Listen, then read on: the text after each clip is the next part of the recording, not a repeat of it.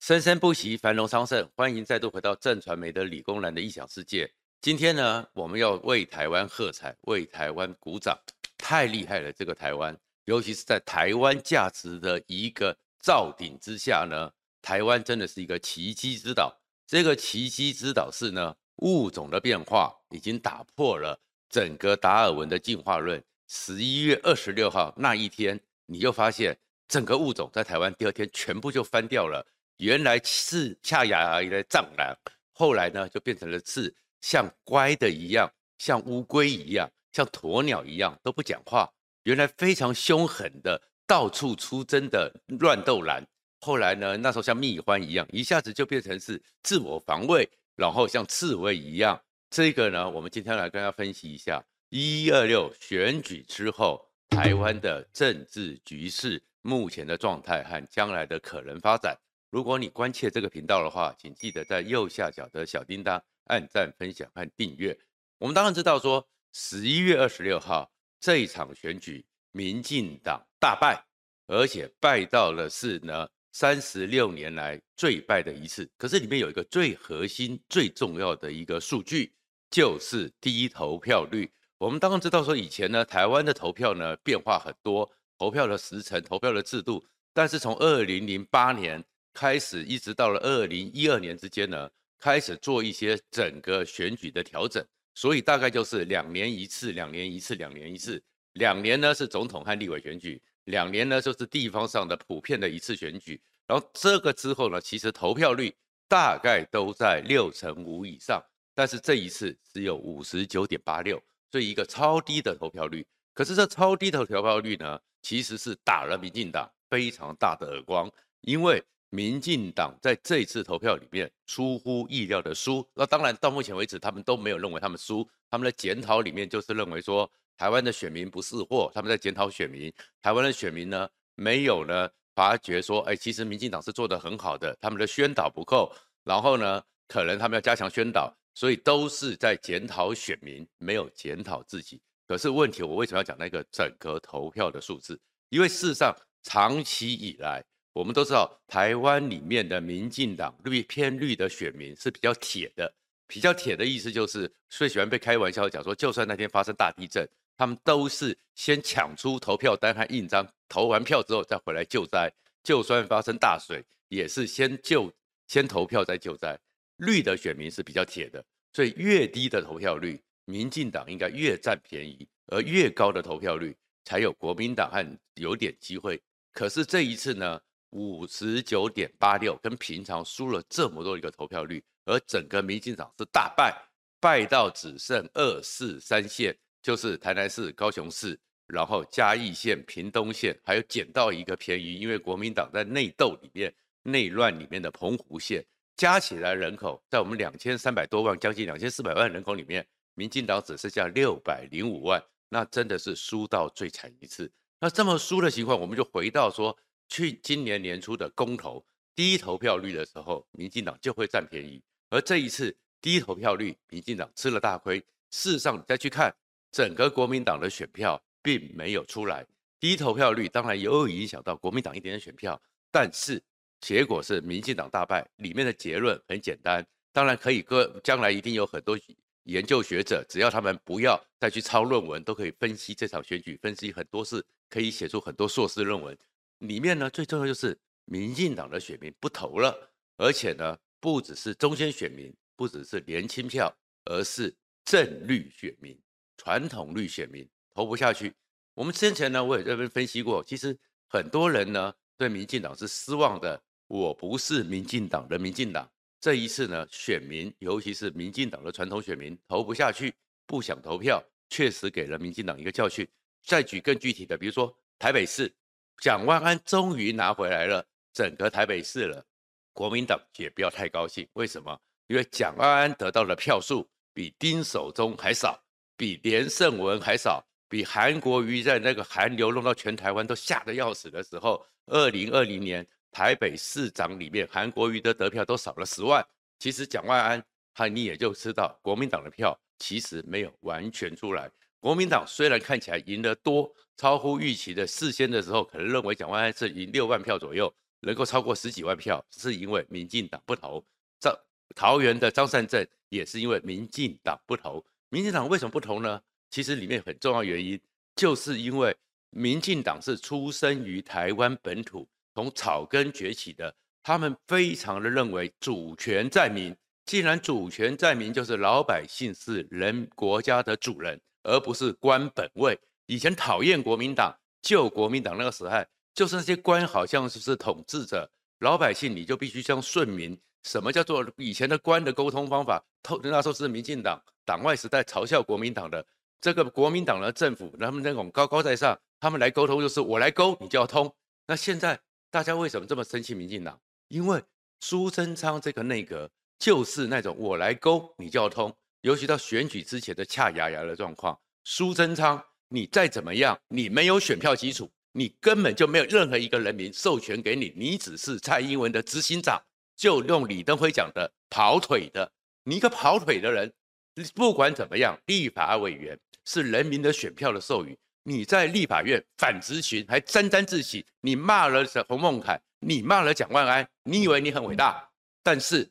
你根本没有得到人民的授权，可是这样的一个行政院长成为战狼，你这样这样子当然上行下效，所以我们会看到薛瑞元怎么的嚣张，怎么的骄傲，然后再看到陈吉仲，你是农委会主委，你在这个时候你出来呛声一声，我只管解决蛋荒，我不管蛋价的问题，每一个人屁股都翘上天，当然会让人民讨厌，尤其是正绿的选民，有民主素养的选民。经过帮台湾奋斗拿到民主的正绿传统绿选民，怎么看得下去呢？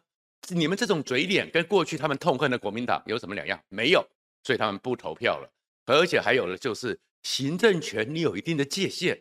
你一个王美花，你平常是经济部长，也没看到你对在这段时间里面对台湾经济做了什么贡献。台积电的努力，那也不是你王美花的贡献。然后呢，龙潭那边什么一奈米要立足龙潭。开始去炒作，郑运鹏炒作，郑文灿炒作，苏贞昌炒作。你王美花至少是出身专业的财经官僚，一点概念都没有。第一个一奈米到现在为止，台积电实验室确实在做，但是有没有做出来整个已经可以量产的规格？没有。再过来，台积电这种重大投资，全世界都在看，台积电是我们最重要的资产，你把它当成是整个选举政治操作的无限卡拿来消费。你叫大家怎么看得下去呢？你怎么可以把台湾的资产变成你政治上私用的筹码呢？为什么这样讲？因为如果台积电真正要进行依赖米，由台积电宣布，国际上也会关切。你们在炒作，台积电也不好讲话嘛，台积电也不好去露嘛。再过来，你用这个东西变成是骗选票的一个方式，台积电没讲话，可是台湾的老百姓不是你那些战狼哎，不是你那些养的那些侧翼哎，是有学问的。是有尝试的，一个一奈米如果要量产，量产周边的许多需要的周边的产业链，如果你连一个量产的模式都还没有定案，你怎么能够确定它会选在中科、南科还是竹科，甚至是桃园龙潭？你们就来炒作。再过来，王美芳，你根本糟糕的事情是，整个科学园区的主管单位自古以来就叫做国科会，跟你经济部一点关系都没有。你王美花来蹭这个热闹，你王美花去让资策会在这过程中当选举的打手，当然人民讨厌。可是你会发现好玩的是，这群战狼呢，一下子选举败之后呢，每个都像鸵鸟了，都像乌龟了，都躲起来了。然后嘴巴上每个都出来讲说啊，个人去留不是重点，但是你们根本脑袋里面就是想留，没有羞耻心。下台错了，败了就要下，因为全世界都知道，我们都知道。这是场地方选举，地方选举跟国家安全无关，跟抗中保台无关，就是内政，就是经济，就是生活过得不好嘛。就是看到你们这些嘴脸，你们这些帮人民服务的人高高在上，大家想要教训你们吗？结果都躲起来了，完全没有责任政治的概念。然后过去那段时间，民进党党部主席侍者出来讲说啊，那些侧翼哦。不是我们民进党的主要成员，我们不能这样子讲。怎么侧翼？你也承认有侧翼有网军了吧？但是有侧翼有网军，你说他们不是主要成员，但是你们这些主要成员在选举的时候利用他们打前锋，你们跟着在后面摇旗呐喊，你们比这些侧翼更糟糕。这些乱斗绿，难道不是让社会痛恨讨厌的原因吗？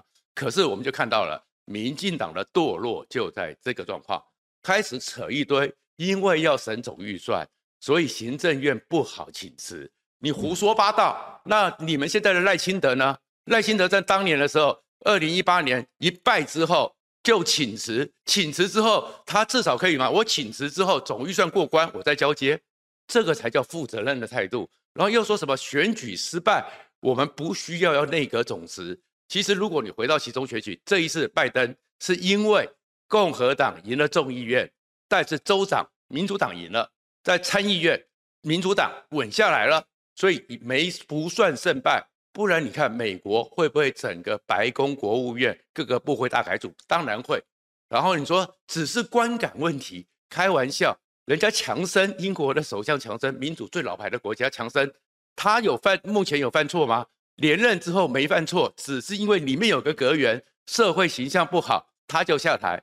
特斯拉他的政策还没有推行，他提出一个政策的一个概念、一个方向，民众不接受，他就下台，只做四十几天。观感当然，这叫做民主国家的责任政治。你如果是日本，你看到日本的只要有议员改选、国会改选，如果说整个自民党的派系不好。一定重组内阁，哪有像我们这么赖皮的？这个苏贞昌就是赖皮，赖皮的不走。那不走是什么？他们叫拖。第一个方法叫拖，就是拖过现在已经很确定，他们绝对不会因为败选而辞职。他们会到了明年初的时候，找个理由，阶段性任务完成，然后开始改组，开始重新安插人物，然后呢，就当做败选他们没责任，完全没有因为败选人民反弹的羞耻之心。这样的政府，这样的行政院，苏贞昌内阁跟马英九时代那些被人讨厌的内阁几乎是等样了。再过来就是赖皮，就是混，说什么呢？啊，赶快推出个吴怡龙帅哥来选新北市，话题赶快转到吴怡龙，转移焦点，然后这就开始让整个社会忘掉了你们这个内阁做的多烂。这个东西就叫做没有民主素养。但是这样的事情 OK 啦，反正国民党也废。现在社会上没有什么重大的事件，八八台南的八八颗子弹，中立的柬埔寨事件，你们都不需要负责，你们对人民都没有责任。反正蔡英文挺你们，反正蔡英文不希望内阁改组之后，赖清德的人马拿到更多的筹码，变成是除军要逼宫，说完全不愧对了人民。一场选举是人民做了一态度，可是民进党太弱了。那当然，在这个情况之下。他们呢，那些战狼呢，那些乱斗绿呢，也不敢讲话了。但是就开始胡咬，开始咬高嘉瑜，开始咬王世坚，然后放一些奇怪的消息。何志伟啊，把何志伟跟黄成国家里面的个人的过去的私怨拿出来炒话题、充版面，这个就叫做民进党的检讨。所以你会发现，我想这样预告，在这个情况之下，总统基本上二零二四，因为国民党实在是离个侯友谊。侯友谊的人气没有问题，但是接下来侯友谊的能力绝对会被检验，所以不要看侯友谊的现在民调这么高，他真正的对于国家的方向懂吗？对于国防外交有概念吗？对于经济发展有原则吗？对于文化有能力吗？他其实这些除了到时候已经不是只用四个字好好做事可以应付了去的，所以侯友谊要小心的是，他可能也会变林耕仁一样，刚开始提名的时候民调很高。然后后面马上就不见了，因为你讲不出东西来嘛。而整个朱立伦可能就是吴敦义二点零，就是从又开始重新的就跟二零一九年整个吴敦义的提名机制什么乱七八糟，所以国民党一定是废。而至于柯文哲呢，柯文哲有那张选票，一定会参选总统。可是这一次黄珊珊并不是完全靠着柯文哲，而是因为讨厌民进党，所以黄珊珊。以选的超乎预期的比例，人家认为他可能是二十到二十三的盘还要高，到了二十五，也带了四个民众党的议员，所以台北市可以成为党团。然后高虹安呢，虽然当选了新竹市长，可是他的选票其实是稍微有往下滑。民众党呢，只有两个议员，也不足以成为党团。再过来呢，高虹安要去面对的是新竹市，不是台北市。新竹市是根据地方制度法，只有一个副市长，三个局处长可以政务官任命，其他的你都要用，就是常务文官。常务文官有资格才能够去新竹市政府，所以民众党柯文哲想要去寄居于新竹市也没有机会，所以柯文哲只好你就回台大，回到台大之后当了医生之后，你后面没有声量，就算你再选总统，你就会跟整个宋楚瑜一样百分之五左右增长，所以最后赖清德还是会上。可是整个社会我们会过去的是要去面对一个状况是，目前民进党只统治了六百零五万的人口，很多正绿的人，包括你看最近时候苏贞昌不辞职。许多刚开始啊是大家骂骂高嘉瑜，大家骂骂王世坚，可是你看到邱志伟也出来了，你会看到了林俊宪也有意见，你会看到学运时代的指标大哥李文忠也出来讲话，因为你们背离了民主正进步这个真谛，你们跟国民党越来越像一个类国民党，又在现在这个局面里面，县市已经被国民党统治了百分之七十五的人口。接下来，立法委员上次因为韩国瑜的状况，让国民党超跌，超跌之后，国民党只剩下三十四、三十五席。可是现在这场选举，加上你民进党现在这个局面，上次捡到了便宜，可是你的六十几席立委个个都不保，所以很可能的状况，如果民进党真的不去反省，真的不去好好的检讨自己，还是那边耍赖，学当年国民党败选之后那种赖皮，就是。八风吹不动，吴林北就是玻璃喜欢安装，我就是不走。这个局况之下，立委其实民进党会面临减半的困境，也就是说，赖清德很可能还是有机会当选总统。赖清德当选总统，当然可以任命行政院长。然后呢，地方上在北港溪以南，云林的北港溪以南才是你的地盘。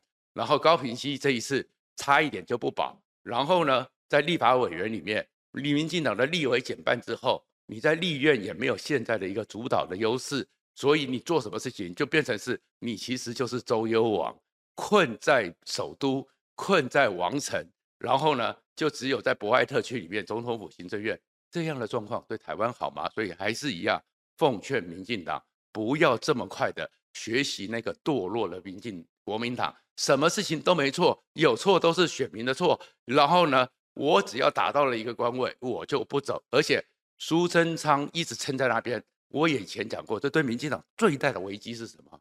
你没有传承呐，你不可能世代交替嘛。你国民党当时本来号称国民党人才济济，现在变成是国民党出来的人，你看了就不像样。为什么？没有历练，没有历练，你怎么扛起责任？那现在你苏贞昌撑在那边。然后你什么事情都查查为民，都不放手。你的内阁里面哪个阁员大家有印象？哪个阁员觉得他可以独当一面？没有。那现在换下来了，国民进党下一世代，谁能够扛起经济的责任？谁能够扛起交通的责任？谁能够有国际外交的视野？有这个历练都没有。所以苏贞昌你不走，民进党就不会有世代交替。既然民进党不会有世代交替，大家当然都要担心。那他们有治国的能力吗？赖清德有人可以协助他吗？如果真的苏贞昌挺在那边，我们知道这已经是事实了，没有办法，赖皮就是赖皮。但是你挺在这边的结果就是，你拒绝世代交替，民进党终会因为你而被政权轮替。谢谢大家。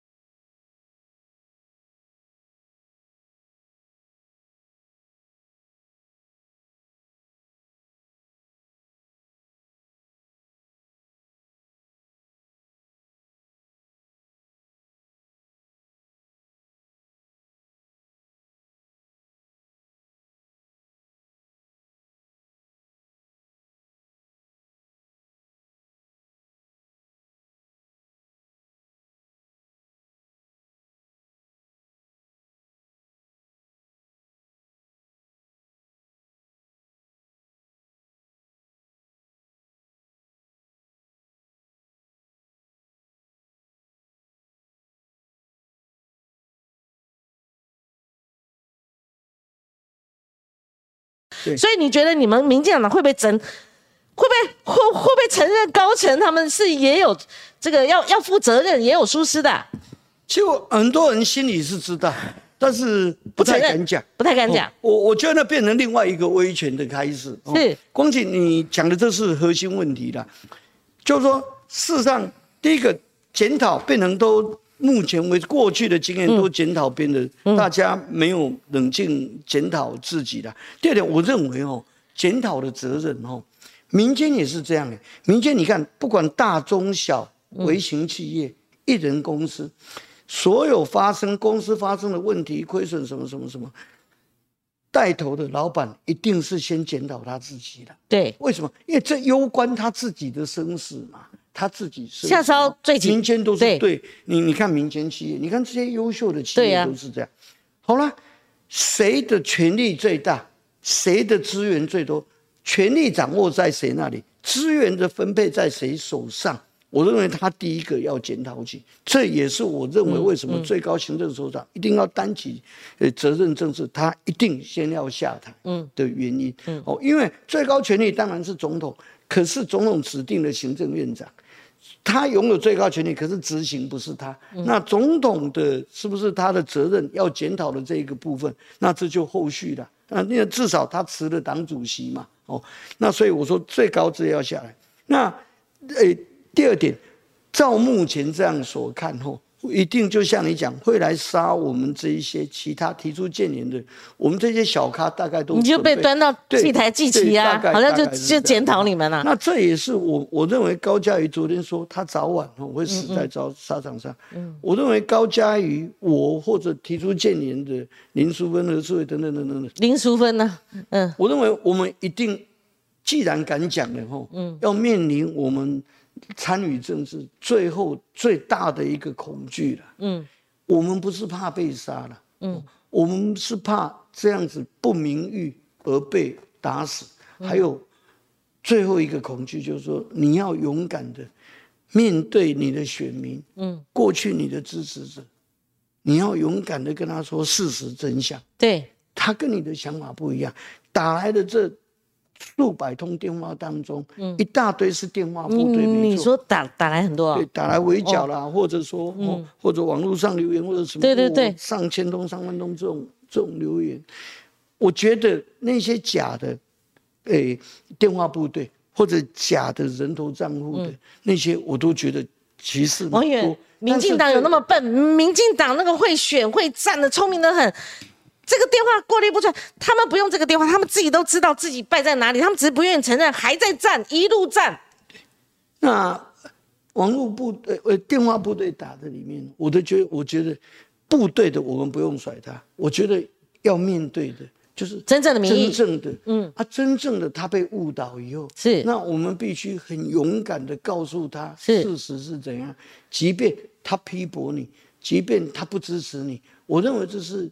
每个人参政哦，我最后这一点 我是领悟的。是在事实上，选前的一个礼拜，本来我放弃了。从那场游行之后，我觉得我很用心那个，我就想最后一个礼拜我不选了哈。嗯，本来是这样。我是一直到王老师不选是什么意思？不我的意思就说就不去竞选了，不去那个，不去参加竞选活动吗？嘿，啊，我就就不就不去自己不去扫街了啦。不去扫街了哈。那一直就是那一天。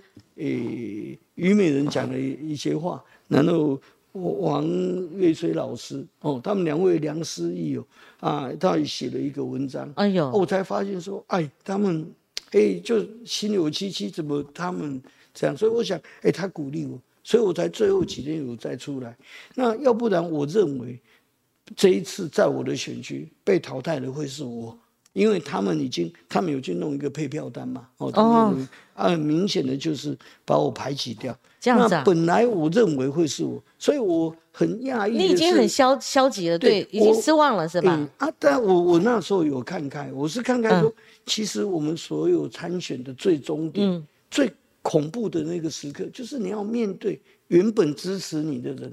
嗯，那原本跟你一样，你不能离开战场啊！他们都还在。你你你原本那么热爱你，那么热爱民进党的人哦，那当某一天他还执迷在那当中的时候，你要勇敢的你要勇敢的能够跟他讲啊，我认为事实是怎么样。是，那我确实面临到这一天，嗯，而且面临了好多太多场。是，我包括待会等一下也可能有空档要回的一些电话，对，哦，因为他有有留言要我回这样。嗯，那我我认为这是大概是高嘉宇我我们几位我们有共同的一个一个看法。最坏的情况啊就是这样。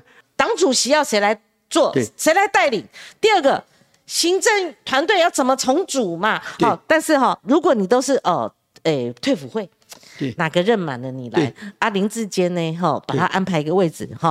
啊，啊，这样大家也不能对，就觉得你只你还摆这些家具在那挪来挪去，大家也不不可能觉得你要呃耳目一新嘛。哈，那你光是说什么中生代全面接班，嗯，好，那是是大家现在不知道是怎么样重组哈。第二个。你刚刚讲到赖清德，如果他是你们民进党，就像我们分析国民党，如果赖清德是二十几趴现在的民意支持度，他赢过蓝营所有人，他是最有可能胜选的，不要压抑他嘛，对，不要你让他，你给他权力，给他的，给他试炼嘛，哈，他也做过行政院长，你给他权力，让他可以跑，可以流动，对，对你们民进党才好了，你不能说为了防跛脚，把他一直压压到最后，他会被压扁的哈，对，所以王毅，你帮我们说做个结论。解铃还须系铃人嘛，好，我我找谁？我只有找王世坚来来讲这些啊，不然你民进党跟我支支吾吾的，我找谁呢？好，世坚来。对，我我我认为说，第一个党主席的话，这个人选一定要充分尊重，跟赖清德先会商一下，对，必须赖清德哦，他也同意的人选，因为不要去卡赖清德了，不要用说，哎，这一位代呃的主委，因为他要。府呃要做这个诶总统初选，就是由他嘛哦，总统选举总统的提名，那不要说是去卡赖清德的，所以我认为这个必须先大家充分的沟通。对，第二个，我认为行政院长应该立刻下台。那很多人昨天来骂我说啊下台，你认为谁还有谁还有谁？我认为最简单讲，民进党人才济济，否则最简单的。就是陈建仁副总统嘛，他有圣光，他服众望，至少站在这一。可王远这样哈，如果党用陈其迈，大家会觉得是小英的代理人。是院好不容易哈就输输下来了，如果换个陈建仁，又是小英的代理人，他小英的人嘛，那这样的话，不是权力还是抓到蔡英文总统的手上？因为光前换汤不换药吗？不是吗？对，光前我现在的想法是认为说，总统依据我们的宪法，他的权力。一直是到最后一天为止。对，那我们这个做法就是大家都留着情面，也就是说，因为嗯，陈陈建仁哈，他会有他一定他知道他的看法，他的任务。我认为他不会说百分之百，而蔡英文也不会百分之百要去遥控他。我的意思就是说，在这么短时间内后，要能够服众望，又要又能够讲话，要能够推动推得动。那至于说阁揆诶阁员的人选。我认为也是充充充分哦，尊重赖清德、陈建仁，他们也会有一些看法。其实赖清德，你是说要把他纳入五人小组或是高层的这个决策圈的，不能把他这个压制住。对，赖清德，你看他担任过台南市长以外，对，他担任过行政院长那一段时间，对，其实他长期也储备了一些很不错的人才。嗯嗯。从交通、法律后，诶，经济，他都有一些人才。嗯，那我们就大胆的信任，让各、嗯、各方面的人才哦，对，能能够进来。对，那能够进来之下，要能够管得住，嗯、要能够服众望。所以我就推荐说，要不然，因为陈建仁他有那个圣光，嗯嗯、圣光一出。谁与争锋？那也有人提到郭正亮就提到，像苏家全，他是比较可以服众的，对，是也是也是适当的人选，也是很好的。对，可是我刚哦，我前几天也是在讲苏家全，可是我的意思，我看起来苏家全好像哦心灰意冷，好像都没有哦。嗯、那所以我的看法就是说有。怎么会没有人选呢？对，人家打来，我说，哎，你一直骂苏三白，要把他骂倒，那我们国家就整个倒。那你觉得文灿有没有受伤，以至于葛奎人选以前都是点选他嘛？哈，那你觉得呢？那他应该摆在哪里？不能也放说让他去休息吧？其实他也是一个很好的人才。他比方说他来辅佐院长也是可以。哦，副院长。他这一次哦没有大的功劳的话，对，那他当副副院长。副院长真的要做，有太多事情要做。嗯嗯嗯。所以这也是一个很好的方式。是。也也符合我们社会的期待。嗯。哦，那也让人才可以适度的出来。总之，我认为就是说这个全。权威所谓的苏贞昌才能贯彻到底，这个权威一定要打破责任政治。对，而且也有民众也有绿色支持者说：“哎，我们这么讲，呃，符合了国民党啊，呃，在野党他们就是希望的，希望我们乱错的。”他是说：“哎，现在等于如果说换了行政院长，呃，这个预算要重新送一次，报告要重新来，那些都是枝枝节节的小事。你怎么害怕国民党会怎么想呢？你自己怎么想？怎么被人家在主导？”对，重新施政报告，预算书重新送，也没关系。说话的国家每年明年两兆七千亿耶，这么大金额，你就即便要重送一次，我认为那个是直接问题，那技术问题，那都没有问题的。嗯嗯，我觉得民进党要思考，就是说现在的时候哈，讲难听话的，他是为你好。对，如果哈跟着你一起哈，把把这个很好的一个局，就是那个呵哈比萨卡老。老会，你你最近又讲了，是啊，赢赢机一个输去，对，好好比，抬个赛道啊！很多人在骂说，哎，高嘉瑜、王世坚哦，包括现在林淑芬也被骂了吼，李文忠大概也会陆续被骂，骂这骂我们说说啊，要当你们你们被称为台湾哎，民进党的良心，要当民进党的良心很简单啊，骂骂民进党啊，这很廉价。各位，我跟大家报告，廉价没有错，批评是廉价没有错，嗯嗯嗯、可是我们的灵魂是高贵的。你干脆我们拒绝这些任何的权位的交换。嗯。嗯我们要骂的前提就是，我们从来不碰权位，不去关说任何事。这一点他们可曾看到？对，我们如果自己没有做好，没有做这个榜样的话，我们敢这样吗？你们靠自己骂我们自己在基层，对，你们也不拉帮结派，也没有去攀登权力，就是在后面搞七捻三的，搞东搞西的。啊，讲说，呃，那骂民进党来当良心很廉价的人，请他，嗯，你也来骂骂看。对，我我。我求你唔干了，为什么？因为满朝文武里面一大堆你们亲戚朋友夫人，不是吗？嗯、你们在享尽这些权利，我们从来我们不是嫉妒你们有这些权位资源，不是哎、欸，嗯、你们做得好没关系，你们要怎么样去分配资源？嗯、但是当你做不好的时候，我们当然要出来踩刹车，要讲一些话，嗯嗯、因为政党只是手段，我们不管如何爱民进党，结论。就是要为台湾好，为整个国家社会好，为两千三百万人好，为两千三百万人好。这个原则之下，有谁去阻挡了他？我到时候我就会出来砍谁。原因很简单，我的外祖父张荣忠，他在台湾最危急的时候。他组织台湾自治联军，他对抗蒋家的部队，他壮烈牺牲，这历史上有记载。所以我认为我的三代，我对得起台湾，他们不要来质疑我这个。如果连我这样的人都还要被告，说我是中共同路人，到法院去告我，在网络媒体上霸凌我，用这个羞辱我的时候，太不应该，太糟糕了。我觉得这个很很离谱。他们告我中共同路人，原因为什么？他说：“哎。”中共骂苏贞昌，王世坚也骂苏贞昌，所以王世坚是中共同路。你这侮辱人嘛？对这侮辱人嘛？你这个逻辑有问题啊！中共这些人，中共那边过马路也是看红绿灯，不是吗？嗯嗯。我们台北过马路也是要红绿灯，那难道怎样？我们过红绿灯，我们是中共同路人吗？是，这个是麦卡锡主义。你们每个人都变共产党了，你是中共同路人呐、啊？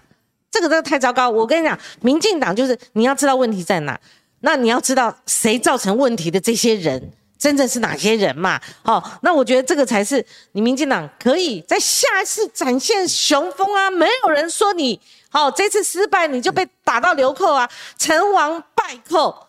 但是好、我们成语是这样讲，但是败者不要再当王，气焰比谁都高，继续傲慢下去，觉得自己没错，继续再战。那就乱了套了嘛！民进党不要堕落到连检讨都不会，连反省都不会。